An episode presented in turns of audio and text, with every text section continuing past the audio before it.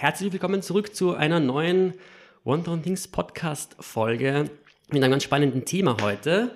Ähm, erstmal, ja, danke fürs äh, fleißige Zuhören. Ich habe mir jetzt mal die Zahlen angeschaut und ja, die steigen und steigen, also voll toll für eure zahlreichen Abos und ähm, ja, Bewertungen und Likes. Ähm, die könnt ihr auf jeden Fall abgeben, auch auf Spotify jetzt mittlerweile. Also gibt uns da auch gerne eine 5-Sterne-Bewertung und folgt uns auch überall anders, auch auf allen Plattformen und äh, Podcast-Dealern eures Vertrauens. Äh, ja, ich sitze heute natürlich auch wieder nicht alleine hier, sondern wir haben eine tolle Gästin hier und eine Interviewpartnerin sitzt mir auch gegenüber, nämlich kennt sie sich vielleicht von der Intro-Folge. Sie grinst mir schon entgegen, die Vicky. Hallo, ich freue mich sehr, dass ich da bin. Hi Vicky, ja, voll schön, dass du mir, äh, mir heute unterstützt bei der Aufnahme. Und zwar äh, sprechen wir heute ähm, mit Numi Anyanwu ähm, vom Black Voices Volksbegehren äh, über ja, schwarze Repräsentation in den Medien quasi. Also auch hi Nomi. Hallo, danke für die Einladung. Voll schön, dass du auch hier bist. Ähm, kurz nochmal kurz zu, zu, dir, Vicky. Äh, magst du nochmal ein, zwei Sätze über dich sagen für die Leute, für die hoffentlich wenigen Leute, die dich nicht kennen? Schauen wir mal. ähm, ja, gerne. Ähm, ich leite bei 1000 Things die freie Redaktion. Bei uns ist das ja so aufgebaut, dass wir äh, uns teilen ins äh, Media House und in Campaigning, also in ähm, den Sektor, der sich mit äh, bezahlten Kundenkooperationen und Kampagnen beschäftigt. Das ähm, ist äh, der eine Teil von 1000 Things und der zweite Teil ist eben äh, der freiredaktionelle Teil, wo wir eben selbst sagen, ähm, das sind Tipps, die wir in die Community weitergeben wollen, weil es einfach coole Tipps sind und, und weil wir selbst auch gerne, gerne machen. Äh, und das ist dann eben die freie Redaktion, die das recherchiert. Genau weil du jetzt immer freie Redaktion gesagt hast, äh, vielleicht sollte man noch dazu sagen, dass es bei uns eben so die Trennung gibt, wie du, glaube ich, eh schon mit erwähnt hast, zwischen freier Redaktion, wo du die ja auch leitest, und genau. der bezahlten Redaktion, in der zum Beispiel ich tätig bin, also als Copywriter ähm, bin ich tätig in der bezahlten Redaktion. Wir kümmern uns um Paid Content und um bezahlte Kooperationen. Das vielleicht nochmal kurz für euch, wenn ihr da Fragen im Kopf habt. Freie Redaktion, hä, das klingt irgendwie komisch. Ja, wir unterscheiden zwischen freier und bezahlter Redaktion. Ähm, genau. Äh, ja gut, so viel zu uns mal, aber kümmern wir uns lieber um die Nomi. ich warte also, geduldig. Sehr schön. Ähm, ja, Nochmal Hi, Nomi, voll schön, dass du hier bist und dir Zeit nimmst. Ähm, du hast wahrscheinlich, wir haben heute den 23. Februar, wahrscheinlich aktuell noch mehr zu tun als sonst. Ähm, Stichwort Black History Month. Mhm. Aber darum soll es ja auch kurz gehen, aber es soll jetzt auf keinen Fall das Hauptthema sein, weil wir uns jetzt nicht auch nur auf dieses Thema stürzen möchten, nur weil jetzt Februar ist, sondern wir auch mit der freien Redaktion auch eine spannende Kooperation jetzt zumindest gestartet haben die wir aber auch über den Februar hinaustragen wollen, weil das Thema nicht nur im Februar relevant ist, sondern täglich relevant ist und nicht für, nur für die Black Community, sondern auch gesamtgesellschaftlich natürlich mhm. wichtig und richtig ist zu thematisieren. Und deswegen bist du halt da, um ja ein bisschen den Anstoß zu geben in die Richtung, damit wir das Thema auf jeden Fall auch noch weiter verbreiten, auch im Podcast. Deswegen magst du dir einfach ein bisschen kurz vorstellen, wer du bist und woher du ähm, kommst in der Arbeitswelt. So, was machst du? Voll gerne. Ähm, ich freue mich voll, dass ich hier bin und auch, dass wir in Zukunft noch zusammenarbeiten werden. Ich glaube, es wird sehr cool. Ähm, also ich glaube, man kann auf jeden Fall gespannt sein. Ähm, ich komme aus, woher komme ich? Jetzt gerade ähm, von der Arbeit. ähm, ich Aha. bin schon seit ich 15 bin politisch aktiv, ähm, war in einer Schülerinnenorganisation und ähm, habe mich eigentlich von Beginn an mit den Themen Feminismus und Antirassismus beschäftigt ähm, und war eigentlich eher schon relativ früh auch so Workshop-Leiterin und Trainerin für diese Themen.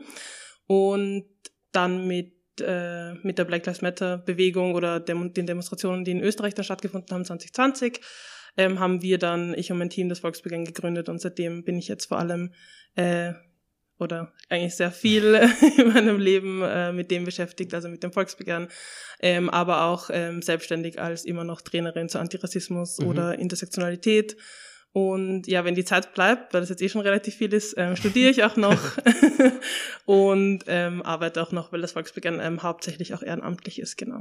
Ich glaube, wenn ich richtig informiert bin, bist du äh, auf jeden Fall Sprecherin ähm, ja. beim fürs Black vs. Volksbegehren. Ja. Aber auch, ich glaube, du hast letztens in, äh, in einem Meeting mit uns erwähnt, dass du auch Gründerin oder Vorsitzende bist eigentlich davon, stimmt's? Ja. Also deswegen wollte ich auch fragen, ähm, was macht das Black Voice, das Volksbegehren, beziehungsweise was fordert ihr? Ja. Ähm, ja, wir haben, wir sind sieben Leute im Vorstand, also das sind die, die so die tagtägliche Arbeit äh, machen, aber wir haben extrem viele Aktivisten und Aktivistinnen, ähm, vor allem in Wien, aber auch in den Bundesländern, ähm, die dann dort das tägliche Geschäft erledigen oder halt vor allem so Flyern gehen und ähm, versuchen, das Volksbegehren noch bekannter zu machen. Und was wir fordern, ist ein nationaler Aktionsplan gegen Rassismus. Klingt ein bisschen kompliziert, ist es aber eigentlich gar nicht. Ähm, das sind einfach verschiedene Forderungen in den Lebensbereichen, wo Rassismus in Österreich passiert oder generell passiert, strukturell verankert sind. Wir haben uns da sechs Bereiche rausgesucht.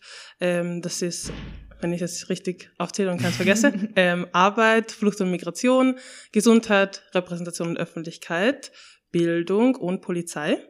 Mhm. Ähm, Polizei eh ganz wichtig. Wir sind schon auch aus der Black Lives Matter Bewegung entstanden, ähm, thematisieren aber eigentlich strukturellen Rassismus nicht nur gegen schwarze Menschen, sondern ganz generell in Österreich.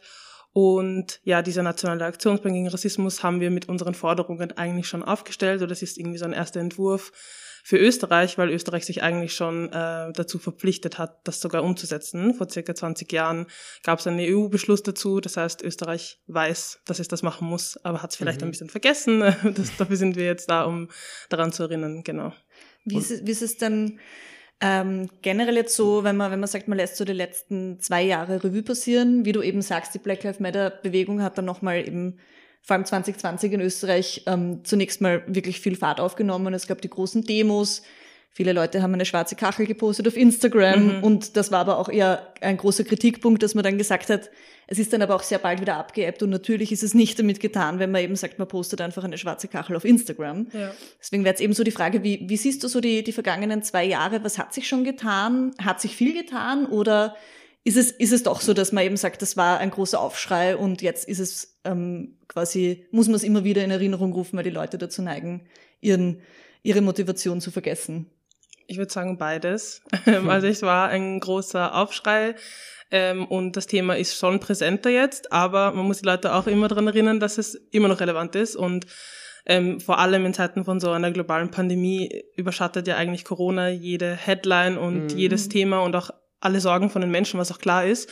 Ähm, aber so Rassismus sind auch aktuelle und tägliche Sorgen von Menschen. Ähm, deswegen muss man auch immer wieder daran erinnern. So, ähm, ich glaube, wir haben eigentlich eh schon relativ viel geschafft. Ich glaube, mhm. dadurch, dass ähm, das Thema, also das Volksbegehren, aber vor allem geht es uns auch halt um das Thema und es nicht ähm, unter Anführungszeichen nur darum, dass das Volksbegehren genug Unterschriften hat, sondern einfach darum, mhm. dass Rassismus generell thematisiert wird und immer präsent ist und bleibt. Und ich glaube, das haben wir eigentlich eh relativ gut geschafft. Ich glaube, ähm, jetzt eh im Black History Month, aber generell, glaube ich, gab es noch nie so viel Medienpräsenz zu dem Thema auf verschiedenen Ebenen. Also nicht nur, wir laden jemanden ein und die Person erzählt uns über ihre Rassismuserfahrungen, ja. sondern, ähm, oder wird auch in die Opferrolle gedrückt, sondern mhm. man spricht halt über strukturelle Probleme, über auch Österreichs Verantwortung zu dem Thema, über auch individuelle Verantwortung zu Rassismus, wenn man das miterlebt und so. Und das ist schon eigentlich was relativ Neues und das war jetzt vor, bis vor zwei Jahren eben noch nicht so ganz denkbar. Mhm. Ähm, und ich glaube auch, dass äh, auf struktureller Ebene schon relativ viel passiert ist. Also wir sind eh ähm, ständig auch im Austausch mit offiziellen Institutionen wie verschiedenen Ministerien. Und es gibt ja jetzt auch eine neue ähm, Stelle im Ministerium für Antirassismus und Diversität, okay. die im Sommer eingerichtet wurde. Das heißt, das ist auch eigentlich schon ein großer Fortschritt ähm, nach wirklich Jahrzehnten von Aktivismus, also wir sind ja jetzt nicht die erste Bewegung oder so äh, gegen Rassismus in Österreich, aber nach Jahrzehnten von ähm, ja, Kämpfen von verschiedenen Leuten in Österreich ist das jetzt schon zum Beispiel ein großer Schritt. Ja. Weil du jetzt auch gerade gesagt hast, ähm, quasi seit zwei Jahren hat sich da jetzt ja viel mehr, zumindest öffentlichkeitswirksam gemacht, getan. Warum, deiner Meinung nach, war denn der 25. Mai 2020 so einschneidend mhm. und hat die Bewegung nochmal weiter nach vorne getragen? Weil die Bewegung an sich gibt's ja schon 2013. Black mhm. Lives Matter gibt's schon seit mehreren Jahren, ja. aber hat durch George Floyd, durch die Mord George Floyds ähm, nochmal einen Aufschwung erlebt. Warum gerade da, warum gerade die Mai 2020? Ja. Ja, ich glaube, Social Media hat eine große Rolle dabei gespielt. Ja, also, eh, wie du gesagt hast, seit zehn Jahren gibt schon ähm, Black Lives Matter. Äh, mit dem Tod von Trayvon Martin damals ist das ja schon gestartet und ist schon ein Thema gewesen, vor allem in den USA. Ähm, aber auch in den USA hat das jetzt noch einen Aufschwung bekommen und ich glaube, es liegt halt daran, dass diese Morde einfach auch aufgezeichnet werden konnten per Video und mhm. in, in so einer kurzen Zeit äh, auf der ganzen Welt abgespielt wurden und das alle gesehen haben. Und ähm, einerseits, glaube ich, war das vor allem so einschneidend für, glaube ich, nicht unbedingt POC-Communities und Menschen, die eh schon von unter Rassismus leiden, ähm, weil sie, glaube ich, wissen, dass das passiert und das vielleicht sogar auch selber miterlebt haben, Leute kennen, die unter rassistischer Polizeigewalt leiden oder gelitten haben. Ähm, aber ich glaube, vor allem für die weiße Dominanzgesellschaft war das was ganz Neues und was mhm. ähm, also schockierend was für alle, aber was ganz Neues und dass man das auch so sieht und jetzt auch jemanden unter Anführungszeichen kennt, dem das, dem das passiert ist, glaube ich, hat echt die Gesellschaft aufgerüttelt und dadurch wurde es auch zum Thema, weil immer noch Medienhäuser oder auch andere Institutionen wie die Schule oder die Uni ähm, sind halt immer noch äh, weiß dominiert und wenn die Menschen mal schockiert sind von etwas und etwas Neues erfahren, ist es eh klar, dass es dann in der breiten Masse diskutiert wird und ich glaube, das ist einer der wichtigsten Faktoren, warum das so äh, einen Aufschwung bekommen hat.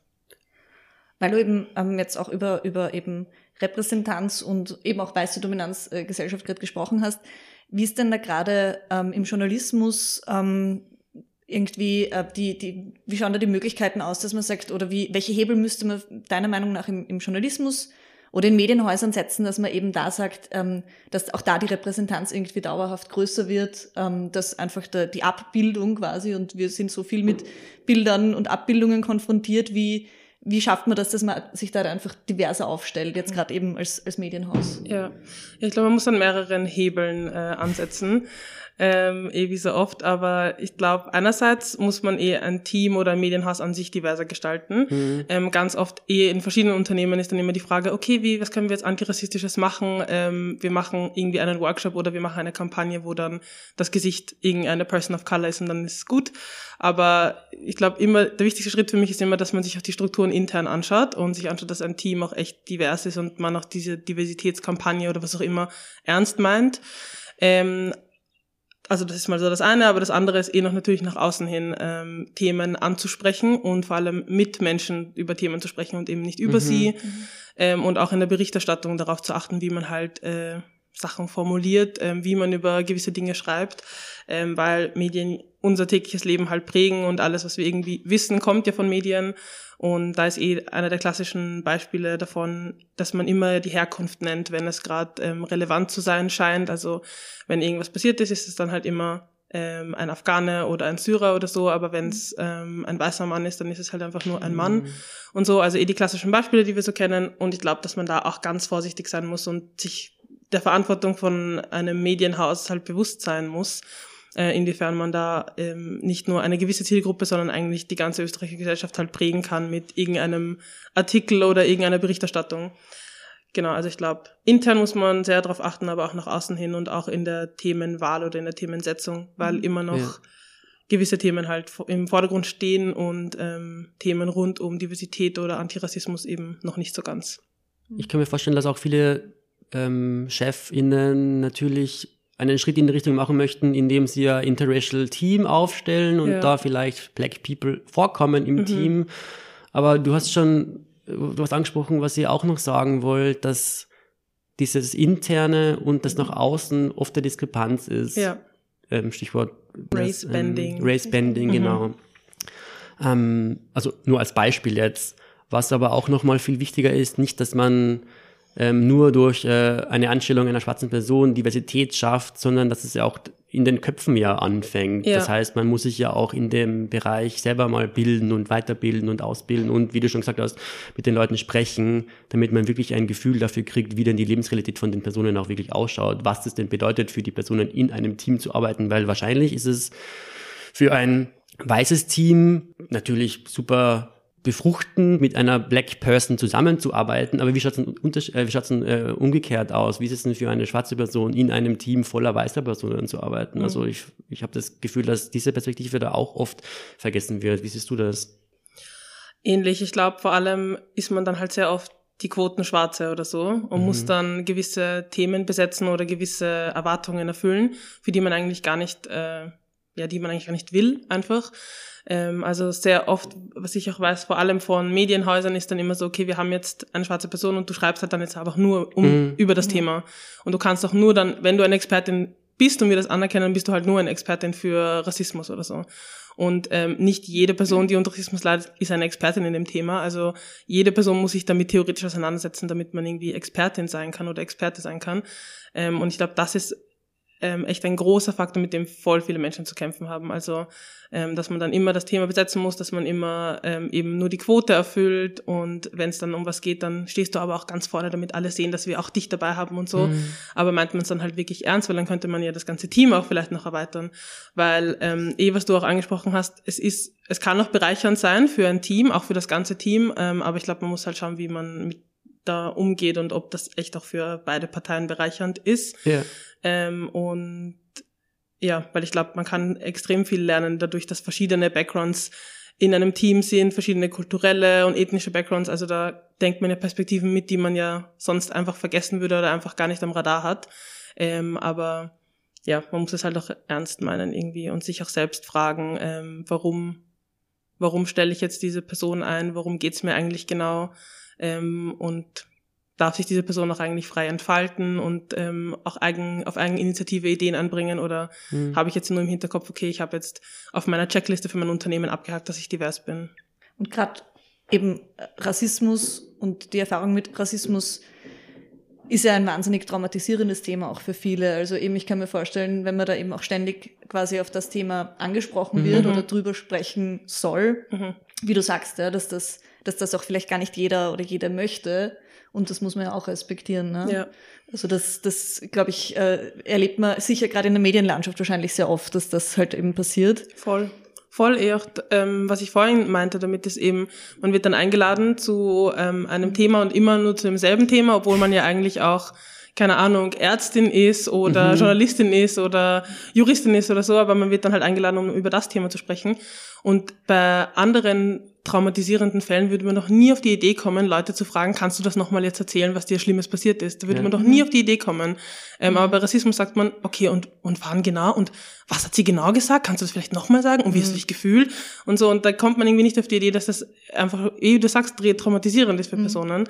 Äh, und bei anderen Themen ist das irgendwie schon sehr klar. Und ich glaube, das hat eh auch sehr viel damit zu tun, wie internalisiert Rassismus ist und auch noch damit, dass da so ein Event draus gemacht wird, wenn mhm. es Leuten schlecht geht und wenn Leute mhm. irgendwie rassistisch beschimpft werden. Und ähm, ja, ich finde eigentlich ein bisschen hart gesagt, aber ich finde, manchmal wirkt es auch einfach so, als würden sich Leute irgendwie so dran aufgeilen oder so mhm. und dann irgendwie, boah, das ist dir passiert mal, das tut mir so leid, aber ich mache das zum Beispiel nicht. Mhm. Oder dann versuchen die Leute zu trösten und so und irgendwie dann die eigenen ähm, Komplexe, irgendwie, wenn wir über White Savior Komplexe auch sprechen, irgendwie damit so zu drücken und ähm, dann zu hören, okay, das ist dir alles passiert okay, ja, aber da, da, da, und dann sagt man halt irgendwas, damit man sich selbst besser fühlt oder mhm. was auch immer.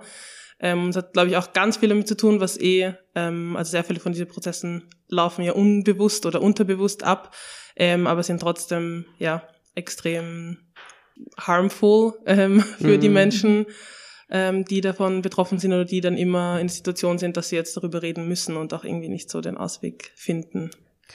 Ja, vor allem, wie du eben selbst jetzt auch schon gesagt hast, es gibt ja auch so viele Formen von, von Rassismus. Also das, das Thema an sich ist ja auch wieder wahnsinnig vielschichtig und eben, ich glaube, ganz viel, ähm, die meisten weißen Menschen sind sich wahrscheinlich viele ihrer rassistischen Mechanismen, die sie internalisiert haben, nicht mal bewusst oder waren sich es vielleicht lange nicht bewusst mhm. und werden sich jetzt immer bewusster. Ähm, weil auch ja das Thema eben nicht nur, dass man quasi schwarz sein und, und People of Color sein ähm, thematisiert, äh, immer stärker wird, sondern ja auch, dass man umgekehrt ja auch sagt, die Whiteness sollte man eigentlich auch thematisieren, dass ja. das eigentlich ein so ein, ein, privilegierter Ausgangspunkt ist, von dem aus man in die Welt geht, irgendwie, dass das eben auch wiederum privilegiert ist, dass man sich nicht darüber Gedanken machen muss, hey, welche Hautfarbe habe ich eigentlich mhm. und, und ja. was macht das mit mir, ne? Also das kommt sicher auch nochmal dazu. Ja, weil es ja auch einfach nicht nur schwarze Menschen oder People of Color betrifft eigentlich. Mhm, also eben. äh, die Verantwortung ist ja nicht nur bei einem Teil der Gesellschaft, weil ja, deswegen finde ich auch immer, wenn man sagt, Betroffene von Rassismus, mhm. so, wer ist denn eigentlich alle von Rassismus betroffen? Mhm. Eigentlich auch weiße Menschen, oder? Indem sie halt davon profitieren. Also sie sind auch davon betroffen. Sie leiden halt noch nicht darunter. Ja. Mhm. Ähm, und das ist ja das Pro Problem dahinter, dass wenn man sich dann irgendwie aus der Verantwortung zieht oder meint, das betrifft mich nicht und deswegen äh, muss ich da irgendwie nichts dafür machen, dann kann sich auch nicht wirklich was verändern, weil du bist ja die Person, von der jetzt ganz theoretisch gesagt die Macht ausgeht und die mhm. dann auch die Macht hat, das zu verändern. Und wenn du dich dann da rausnimmst, äh, muss ich dann alleine gegen eine Wand ankämpfen, weil die Wand sagt, sie hat nichts damit zu tun. Also das geht sich irgendwie nicht so ganz aus. Deswegen ist es auch extrem wichtig, halt über die Verantwortung von allen Leuten in der Gesellschaft ähm, zu sprechen. Und ähm, ich glaube auch, dass Reflexion und diese ganzen ähm, Aspekte davon auch ein Prozess sind. Weil du hast mhm. gesagt, es gibt ganz viele Formen und ähm, manchmal sind die Leute dann so, okay, aber was, was kann ich denn jetzt noch sagen? Oder mhm. deswegen fangen wir damit auch schon an, aber es ist halt ein Prozess. Also niemand auf dieser Welt war jemals nicht rassistisch. Also wir wachsen mhm. ja alle auf derselben Welt auf, in demselben System und lernen dieselben Dinge in der Schule oder halt nicht. Und das heißt, wir müssen uns ja alle reflektieren und das ist halt ein Prozess, der dauert und ähm, der sich verändert und ähm, der auch nichts Schlechtes ist oder eigentlich nicht irgendwas mit Scham oder so zu tun haben sollte, mhm. sondern mit Lernen und äh, ja, Bereicherung, Bereicherung von Themen, genau. Ja, bezüglich dieser unterschiedlichen Formen, die du oder ihr beide gerade angesprochen habt, da gibt's ja auch, also das Thema Intersektionalität ist ja auch wahnsinnig wichtig, auch mhm. beim Thema Rassismus. Zum Beispiel eine schwarze Frau ist ja anders von Rassismus betroffen wie ein schwarzer Mann und eine queere Person, wie queere schwarze Person, ist auch nochmal anders betroffen von Rassismus wie eine heterosexuelle äh, schwarze Person zum Beispiel. Das ähm, fehlt auch oft in der, finde ich, Berichterstattung, wenn es über Themen wie Rassismus oder Rassismuserfahrungen geht, dass diese Themen oft benachteiligt werden. Mhm. Siehst du das auch so? Ja, auf jeden Fall. Ähm, ich glaube, es ist in sehr vielen Themen wird dann ein ganz genauer Unterschied gemacht. Mhm. Ähm, und dann ähm, ist jemand, stellen uns mal vor, jemand ist im Fernsehen eingeladen, irgendein Doktor, und dann sagt man Herr Bauer und er ist so, nein, ich bin aber Doktor. Und dann ist zum Beispiel, und er ist dann kommt dann aus Oberösterreich, ja, ich komme aber aus Wels, das ist mir ganz wichtig zu betonen. Und dann ist es ganz wichtig, dass man da einen Unterschied macht. Mhm. Aber wenn es dann um Rassismus geht und um Menschen, die darunter leiden, ist das irgendwie alles egal und man wirft alle mhm. in ein. Becken und dann ist es irgendwie egal, ob, wie zum Beispiel die Wirtschaftsministerin sagt, ob man jetzt, äh, ob Afrika ein Land ist oder ob das, auf, also, oder ob es da verschiedene Länder gibt und so. Und es ist irgendwie alles eines und ein Einheitsbrei. Ja. Ähm, aber wenn es dann um die eigene Person geht, ist es ganz wichtig, dass ich nicht ähm, aus dem Bezirk komme, sondern aus mhm. dem Bezirk. Mhm. Ähm, weil es ist ein extrem großer Unterschied.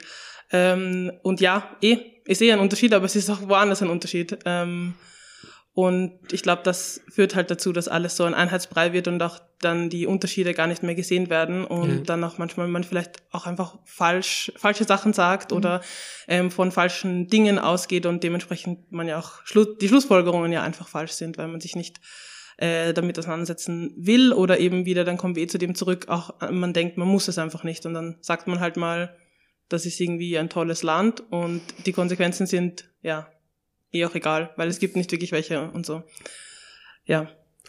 Aber das eben an, an solchen, an solchen Aussprüchen merkt man auch wiederum natürlich, wie eben, wie du sagst, wie internalisiert dieses Thema oft auch ist und auch der Kolonialismus, der gerade in Österreich finde ich eigentlich irgendwie kaum jetzt in, auf Österreich bezogen thematisiert wird, aber auch das Thema Kolonialismus und, und wie verhalte ich mich in einer zum Teil postkolonialen Welt, ähm, ist sicher auch nochmal eine, eine Frage, die auch da wichtig ist, weil das spielt schon natürlich sehr stark irgendwie miteinander rein und auch wieder irgendwie eben die Wahrnehmung äh, ist natürlich eine andere, wenn ich sage Afrika, das ist quasi eben ein Land da drüben, so ja. ganz, mhm. ganz äh, blöd gesagt jetzt, oder eben das ist ein Kontinent mit mehreren Staaten, da habe ich mich auseinandergesetzt, zumindest äh, in der Form, dass man eben Bescheid weiß. Ne? Ja. Das ja, ich glaube halt, wenn sowas von den obersten Entscheidungsträgerinnen in unserem Land kommt, ist es dann noch schwierig ähm, zu argumentieren, warum sich andere Leute damit irgendwie auseinandersetzen sollten. Also wenn jetzt eine Kritikerin gegenübersteht und dann zitiert man halt die Wirtschaftsministerin und sagt, aber die hat das auch gesagt, dann heißt das nicht, dass es okay ist oder dass es gut ist, aber ähm, es ist halt schwierig und dann steht die Politik halt nicht auf der Seite im Kampf gegen Rassismus, sondern eigentlich dafür und schürt eigentlich nur solche Narrative und bestärkt das.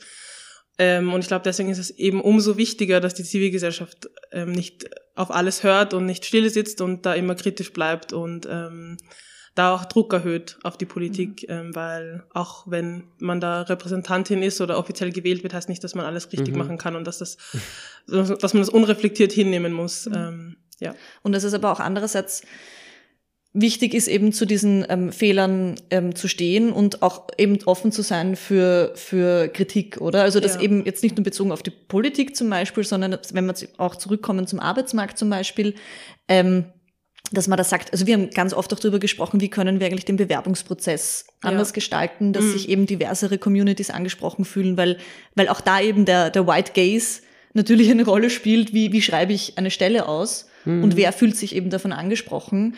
Wie ist da, wie, wie, wie siehst du das quasi? Wie ist das ähm, gerade jetzt eben in Bewerbungsprozessen und am Arbeitsmarkt generell? Ähm, wie ist da die Situation und was kann man besser machen? Ja, wir haben ja nicht so viele Zahlen zu dem Thema in Österreich generell, äh, was ein großes Problem ist, aber ähm, wir haben ja eine sehr prägnante, schockierende Statistik zum Arbeitsmarkt und das ist, dass äh, sich eine Frau mit Kopftuch und einem türkisch klingenden Namen vier bis fünfmal öfters bewerben muss als eine weiße Frau mit einem österreichisch klingenden Namen und ohne Kopftuch.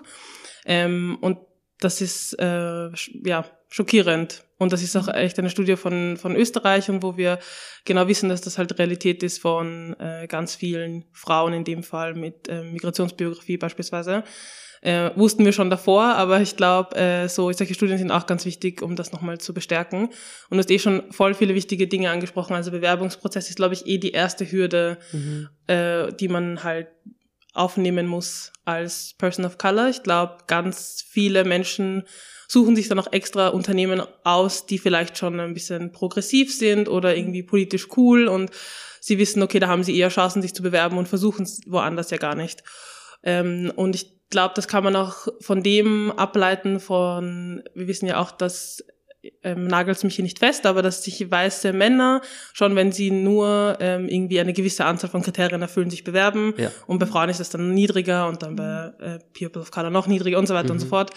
Ähm, und ich glaube, das hat eh ganz viel damit zu tun, welche Normen ja auch in der Gesellschaft irgendwie so produziert werden ähm, und an die sich dann Communities irgendwie versuchen zu halten. Und wenn man sich denkt, okay, aber das ist nicht, das ist irgendwie nicht 100% das, was sie sich wünschen und vielleicht passe ich da nicht rein und weiter und so fort. Diese ganzen Unsicherheiten kommen ja auch davon, dass das Ideal einfach nicht das ist, was ich zum Beispiel bin und wenn ich da nicht reinpasse und oder je weiter ich davon abweiche, desto unsicherer bin ich, mich jetzt irgendwo zu bewerben oder ähm, irgendwo oder, oder generell selbstbewusst zu sein oder selbstbewusst aufzutreten. Und es braucht dann immer noch ähm, irgendwie viel mehr Arbeit und viel mehr Überwindung oder Selbstbewusstsein, um da mitzuwirken. Und ich glaube eben eh, dass im Bewerbungsprozess man ganz viel ähm, ansetzen kann, weil es eben die erste Hürde ist. Also wo schreibe ich meine Bewerbung aus, wie formuliere ich sie eben, und ähm, eh auch dann im weiteren Fall im Bewerbungsprozess ähm, auch sich ganz kritisch als Unternehmen zu hinterfragen, welchen internalisierten Rassismus man selbst hat. Also hm. ähm, achte ich jetzt auf jede Bewerbung gleich und ist mir dann wichtig die mhm. Qualifikationen oder weiß ich einfach schon, wenn jetzt dieser Name aufscheint oder dieses Bild, dass ich ein bisschen vorsichtiger bin. Und ähm, das ist aus, also aus Prinzip jetzt nichts, was Eh, was dich zu einem bösen Menschen oder so macht, aber es ist halt wichtig, das zu wissen, damit man das ja aufbrechen kann und davon loslassen kann. Also es ist jetzt an sich jetzt nicht ähm, extrem arg von dir persönlich, dass du das denkst, dass du diese Person vielleicht nicht einstellen willst, aber es ist extrem arg von dir persönlich, wenn du so tust, als würdest du es nicht mhm. denken. Ähm, oder wenn du halt irgendwie, ja, so tust, als wäre das irgendwie egal auch oder so. Deswegen glaube ich, muss man auch ganz offen sagen, okay, diese Vor Vorurteile habe ich oder diese Stereotype denke ich und dann versuchen, die zu ähm, ja, abzubauen im Bewerbungsprozess mhm. beispielsweise. Ja. ja. Ihr leistet ja auch mit dem Black Voices Volksbegehren äh, konkrete antirassistische Aufklärungsarbeit. Ähm, auch genau in dem Bereich, also auch in dem Bereich Arbeitsmarkt und du hast es vorhin gesagt, Medien, Arbeit, äh, Polizei und auch Bildung. Mhm. Jetzt haben wir schon ein bisschen über die Medien gesprochen und jetzt an dem Beispiel auch äh, über den Arbeitsmarkt. Ist da, ist das ein Punkt, woran ihr auch mit dem ähm, Black Voices Volksbegehren arbeitet? Zum Beispiel den Bewerbungsprozess mitdenkt? Ja, eine unserer Hauptforderungen beim Arbeitsmarkt ist eben eh den Bewerbungsprozess diverser zu gestalten, fairer zu gestalten. Äh, man hat ja auch sehr oft nicht äh, die Möglichkeit oder man kriegt dann irgendwie schleierhaftes Feedback, warum man nicht genommen wurde. Es ist auf jeden Fall sehr schwierig, das manchmal zu mhm. ergründen oder nachzuvollziehen. ähm, das ist auf jeden Fall wichtig, dann nicht nur bei den Menschen anzusetzen, die sich bewerben, sondern eben auch auf der anderen Seite bei den Unternehmen und darauf zu achten, dass es auch explizit Menschen gibt in einem Unternehmen, die halt auf Diversität achten, also einfach Diversity Management zur Organisationskultur gehört und das geschaffen wird und dass das dann nicht irgendeine Person ist, die das auch macht, sondern ganz explizit man solche Leute halt einstellt dafür, die mhm. ähm, nicht nur bei Bewerbungsprozessen darauf achten, sondern generell in der Organisationskultur. Also das ist ja nicht nur Bewerbungsprozessen, sondern eben auch, wenn die Person dann schon eingestellt ist, worüber wir vorhin gesprochen haben, ähm, wie sich die Person dann fühlt im Team, inwiefern sie sich entfalten, weiterentwickeln kann und natürlich auch, wie man schauen kann, dass man das Team generell erweitert, nicht nur um eine Quotenperson, sondern um äh, mehrere Menschen, ja. Wie äußert sich, also das ist ja eine Art Ungleichheit, die da stattfindet, klarerweise. Ähm, laut euren Erfahrungen, wie äußert sich das im Bereich Bildung? Ja, äh, an sehr vielen verschiedenen Stellen. Wir sind gerade ein paar sehr viele Beispiele in den Kopf geschossen von auch teilweise Menschen, die sich bei uns melden und uns halt erzählen, was ihnen passiert. Mhm. Ähm, ja, wir sind ja eigentlich ein Volksbegehren und keine Meldestelle, aber ich glaube, wir sind, äh, also das ist jetzt nicht da so gemeint, dass die Leute sich nicht mehr melden sollen, aber ähm, ich glaube, wir werden ähm, als sehr viel gesehen und sehr viel genutzt, auch glaube ich mhm. generell als irgendwie politische NGO oder so, was uns eh natürlich freut, aber was auch zeigt, dass es äh, Bedarf dafür gibt und Menschen nicht genau wissen, wo sie sich sonst hinwenden sollen oder melden können. Ähm, aber hier haben wir, um jetzt ein persönliches Beispiel vielleicht zu nennen, was an uns getragen wurde, ist, dass wir schon oft hören, dass ähm, zum Beispiel äh, Deutschlehrerinnen oder ganz explizit eine Deutschlehrerin von einem Jungen, der sich bei uns gemeldet hat, ähm, ihm gesagt hat, dass er niemals einen Einser in Deutsch bekommen wird, weil seine Erstsprache nicht Deutsch ist. Und ihr ist eigentlich egal, wie gut er Deutsch kann und wie gut seine Aufsätze sind, er wird einfach niemals einen Einser bekommen. Mhm. Ähm, ja, kann ich auch vielleicht mal so stehen lassen. Mhm. Ähm, und wir wissen halt auch von Studien, wenn wir jetzt wieder von der persönlichen Ebene weggehen und auch irgendwie das so versuchen zu analysieren, dass genau so ein Beispiel ähm, gab es mal eine Studie davon, dass ähm, Lehrerinnen und Lehrer tendenziell schlechter bewerten, wenn auf einem Diktat ähm, Murat steht statt mhm. Max. Mhm. Also das war so das Beispiel. Mhm. Und die haben dann das idente Diktat be bewertet und sich angeschaut, es war einfach sehr ähnlich oder fast gleich und es stand halt einfach nur ein anderer Name auf dem Zettel. Und das ist genau das, was eben ja die Deutschlehrerin von diesem persönlichen Beispiel auch internalisiert hat und ähm, auch anscheinend oder ganz offensichtlich gar nicht reflektiert. Mhm. Und ähm, das schon darin resultiert, dass jetzt nicht nur dieser Junge ähm, oder in der Studie der Murat ähm, nicht jetzt eine schlechte Note hat und das ist eh ja nicht so schlimm, sondern das führt ja auch dazu, dass seine Bildungschancen in Österreich oder in seiner weiteren beruflichen oder schulischen Ausbildungskarriere tendenziell schlechter sind. Also wenn man sich dann anschaut, okay, ähm, wird eher dann ein Max oder eher ein Murat die Matura machen und sich diese, diesen Rassismus noch gefallen lassen und wird dann eher ein Max oder ein Murat nochmal studieren und nochmal mhm. einen harten Bildungsweg ähm, versuchen anzutreten und zu wissen, okay, vielleicht passiert mir das auf der Uni jetzt auch, ich gehe lieber ja. arbeiten oder ja. ich mache lieber eine Lehre oder so, was tendenziell, also prinzipiell nichts Schlechtes ist, aber man sieht halt einfach, Akademikerfamilien ähm, oder Akademikerkinder wären es dann halt eher, weil sie dann auch irgendwie unterstützt werden, weil Akademikerinnenfamilien ja tendenziell auch eher weiß sind mhm. ähm, und dann Migrantinnenfamilien oder halt ähm, Kinder of Color eben nicht, weil es ihnen schon von Anfang an schwer gemacht wird und sie dann vielleicht in der Volksschule, in der Unterstufe schon solche Erlebnisse haben und sich dann einfach auch selber irgendwie da rausnehmen. Und auch die, ähm, die es versuchen, haben ja trotzdem mit ähm, extremen Situationen zu kämpfen, ähm, von der Schule ähm, was ich selber auch noch, aber auch jetzt an der Hochschule äh, gibt es einige Fälle, die so passieren, ohne jetzt ins Detail okay. zu gehen, weil ich glaube, sonst zieht sich das extrem lang. Aber sehr viele Institute und äh, Uni-Studiengänge sind auch nicht so ganz, ähm, ja, ich wollte gerade sagen, nicht so ganz antirassistisch, aber sie sind einfach rassistisch. Okay. okay. Ja. Das heißt aber, es wäre auch wahrscheinlich ähm, eben Antirassismus ähm, Trainings, ähm, Sensibilisierungstrainings, glaube ich, nennt sie sie auch ähm, äh, im Volksbegehren, habt ihr ja auch ganz stark drinnen, oder? Das heißt, es wäre wahrscheinlich auch besonders wichtig, da eben in Bildungsbereichen anzusetzen und da schon relativ früh auch quasi die, die Lehrenden wahrscheinlich vor allem zu schulen und hinzuweisen auf ihre internalisierten Rassismen. Ja, auf jeden Fall, also für Lehrpersonen, für Lehrpersonal, auch für andere Mitschüler, Mitschülerinnen, weil mhm. Rassismus ja auch ähm, untereinander passiert, manchmal ja auch ähm, abseits der Augen von irgendwelchen Erwachsenen oder Lehrpersonen, die, wenn sie anschreiten mhm. wollen würden, das ja gar nicht mitbekommen. Ähm, also das ist uns ganz wichtig. Ähm, auch, dass das äh, eben ja verpflichtend passiert innerhalb des Unterrichts, aber auch von externen Expertinnen, ähm, eben nicht von der Lehrerin, die vielleicht eh selber irgendwie da noch nicht sich so ganz auskennt und dann mhm. macht sie halt eine Fortbildung, weil sie es muss und dann erzählt sie halt irgendwas schnell drüber, sondern auch ganz explizit sich Zeit dafür genommen wird, Ähm, und auch, was ich ganz wichtig finde, ist auch ähm, Zivilcourage ein Thema sein soll, weil man ja auch lernen soll, wie man sich verhält, wenn man das entweder selber mit, also erfährt oder wenn man das mitbekommt. Mhm. Also was mache ich denn da, wenn das passiert, wenn das mir passiert, wenn es jemand anderem passiert? Auf der Straße, in den mhm. Öffis oder wo auch immer.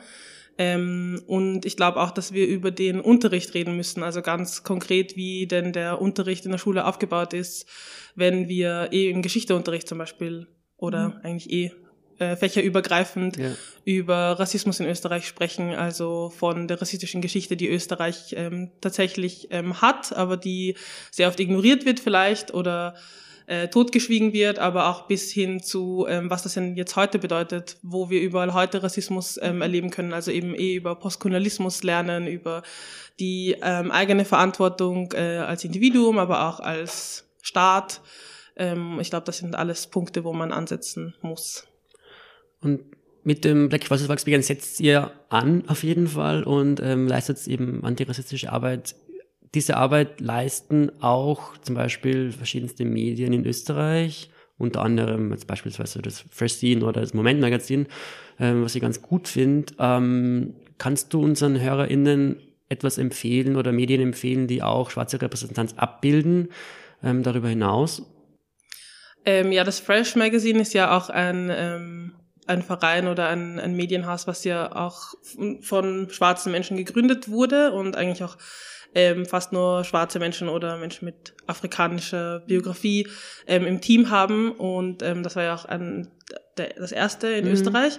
Anhand von dem gibt es ja eh auch ganz viele andere ähm, ja, Medienhäuser oder Verlage oder so, die Menschen dann, die das Fresh Magazine gegründet haben, dann noch immer ähm, dann auch irgendwie rekrutiert haben sozusagen. Also es gibt ja auch Radio Afrika zum Beispiel oder auch Radio Orange ist mhm. ja so, also das Radio Afrika, Radio Orange ist ja, gehört ja ähm, ein bisschen zusammen, aber ähm, das sind auf jeden Fall ähm, Radiosender, die sich darum kümmern und die im Team auch einige Leute haben, die äh, journalistisch arbeiten.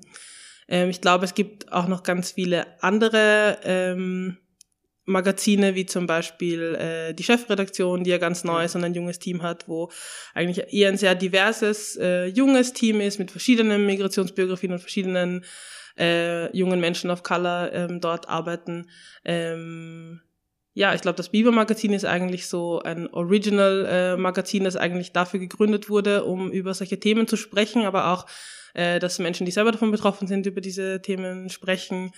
Ähm, und ja, ich hoffe, ich vergesse es nicht immer eine schwierige Frage, wenn man so ist, was kannst ja. du empfehlen und dann vergisst man was und dann ist jemand Voll. sauer, aber das sind so, glaube ich, ein bisschen so der Überblick von, äh, glaube auch für, ja, so Menschen, die irgendwie so auf Social Media aktiv sind oder irgendwie so in mhm. dieses Thema. Ich glaube, die Hörerinnen, die das hören, ich glaube, das wäre so ihre Bubble, wo sie sich mal anfangen können, weiterzubilden, ja. Weil du gerade ähm, die Chefredaktion angesprochen hast, da können wir euch auch äh, unsere erste, witzigerweise, äh, Podcast-Folge empfehlen. Die Melissa war nämlich auch im Oktober hier und hat ähm, aus ihrer Perspektive über Themen wie Migration und Bildung gesprochen. Also hört's da auch gern mal rein. Vicky, wenn du jetzt ähm, noch was äh, auf deinem Zettel hast, sonst wäre jetzt zur letzten Frage kommen. Ähm, ich ich äh, nehme mal an, dass sich unsere letzte Frage wahrscheinlich ähm, decken wird. Schauen wir mal. Äh, also ich wollte jetzt ähm, zum Gegenende hin noch wissen, ähm, konkret jetzt nochmal aufs Black Voices Volksbegehren sprechen zu kommen. Ähm, wie kann man euch konkret unterstützen? Wie lang kann man euch noch unterstützen? Wie funktioniert es genau? Ich hänge mich da gleich dran. Das war auch meine letzte Frage. Okay. Gut abgesprochen. Ich, ich glaube dir. Ich glaube dir. Ähm, ja, Ohrenspitzen. Wir brauchen Unterschriften. Ähm, 100.000, um genau zu sein. Wir sind jetzt gerade bei circa 31 oder 32.000 und unterschreiben kann man vorerst bis zum 6. Mai. Das sind alle wichtigen Informationen in ganz kurzer Zeit, ähm, um das noch auszuführen. Also es gibt dann noch eine Eintragungswoche, die wird dann circa im Herbst stattfinden. Da kann man dann auch nicht nochmal unterschreiben, aber noch unterschreiben. Mhm. Ähm, für alle, die es dann bis zum 6. Mai noch nicht geschafft haben. Aber es wäre natürlich toll, wenn wir auch schon bis zum 6. Mai eine gewisse Anzahl Unterschriften haben, äh, mit denen wir in die Eintragungswoche gehen können ähm, und die einfach zeigen, dass es mehr Leute gibt als ähm, ja, diese 30.000, die sich gegen Rassismus in Österreich einsetzen wollen. Ähm, über 100.000 Menschen waren ja eigentlich bei den BLM-Demos ja. in ganz Österreich auf der Straße. Das heißt, diese 100.000 Menschen müssen einfach nur das Volksbegehren unterschreiben. Mhm. Ist aber leider nicht immer so einfach, deswegen äh, auf jeden Fall auch weitererzählen von dem Volksbegehren, es teilen ähm, und wenn man kann, auch sehr gerne spenden. Ähm, also Okay. Unsere äh, finanziellen Mittel sind eigentlich nur auf Spendenbasis, das heißt, wir freuen uns sehr über ähm, auch finanzielle Ressourcen und finanzielle Unterstützung. Äh, man kriegt auch dafür ganz coole Sachen wie T-Shirts oder anderen Merch ähm, und auch Antirassismus-Workshops tatsächlich, die kann man auch bei Ah, uns buchen. spannend. Cool. Ja, genau. Ja, Ja, so, so ähm, uneinfach es vielleicht ist, genug Leute zu erreichen. So einfach ist es aber auch, dieses äh, die Petition zu unterzeichnen, ähm, selber erst vor einiger Zeit macht. Das ist extrem einfach und geht super schnell mit der ähm, zum Beispiel Handysignatur. Ähm, das dauert fünf Minuten, habt das alles erledigt. Deswegen macht das ruhig auf äh, blackvoices.at, könnt da euch mal reinklicken, euch informieren über das Black Voices Volksbegehren und auch direkt zur Unterschrift ähm, gelangen. Danke, Nomi, für deine Zeit, Danke für deine euch. Einblicke. Vielen Dank, ja. Ähm, danke dir, Vicky, dass Ja, danke du euch. heute äh, mit am Start warst. Und äh, ja, danke euch fürs Zuhören. Ähm, wie am Anfang schon erwähnt, checkt gern mal unsere ganzen Kanäle aus. Also auf jeden Fall auf Instagram. Ähm, 1000 Things Media heißt man dort. Folgt uns gern, folgt uns auf allen Plattformen für äh, ja, noch weitere Podcast-Episoden. Und äh, gebt uns gerne eine positive Bewertung. Danke fürs Zuhören. Ciao.